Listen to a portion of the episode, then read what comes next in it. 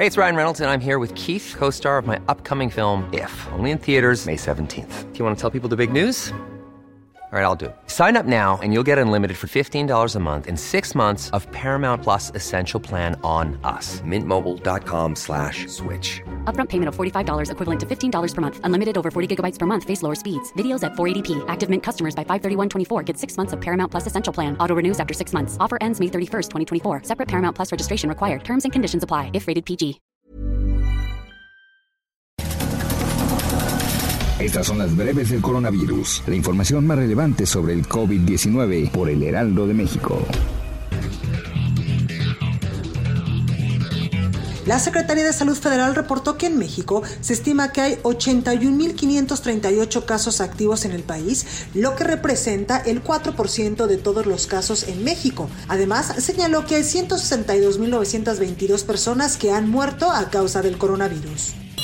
A nivel internacional, el conteo de la Universidad Johns Hopkins de los Estados Unidos reporta que hoy en todo el mundo hay más de 104.816.000 contagios del nuevo coronavirus y se ha alcanzado la cifra de más de 2.281.000 muertes.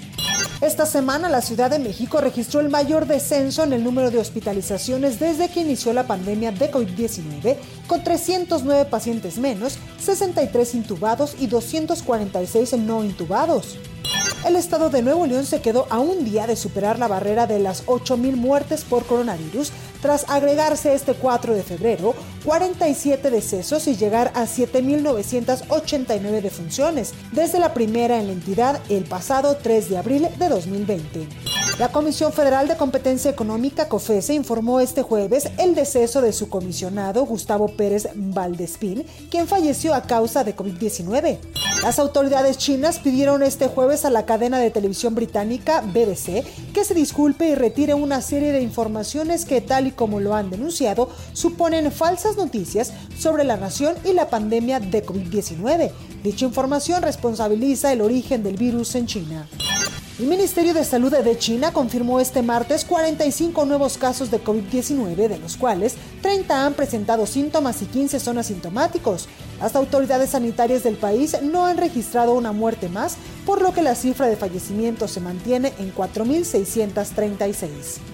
El gobierno británico considera que lo peor de la pandemia por coronavirus ha finalizado. Las cifras de los últimos siete días lo confirman con un 25.1% de menos casos positivos de contagio, un 22% de descensos en hospitalizaciones y un 13.4% menos de decesos que la semana anterior.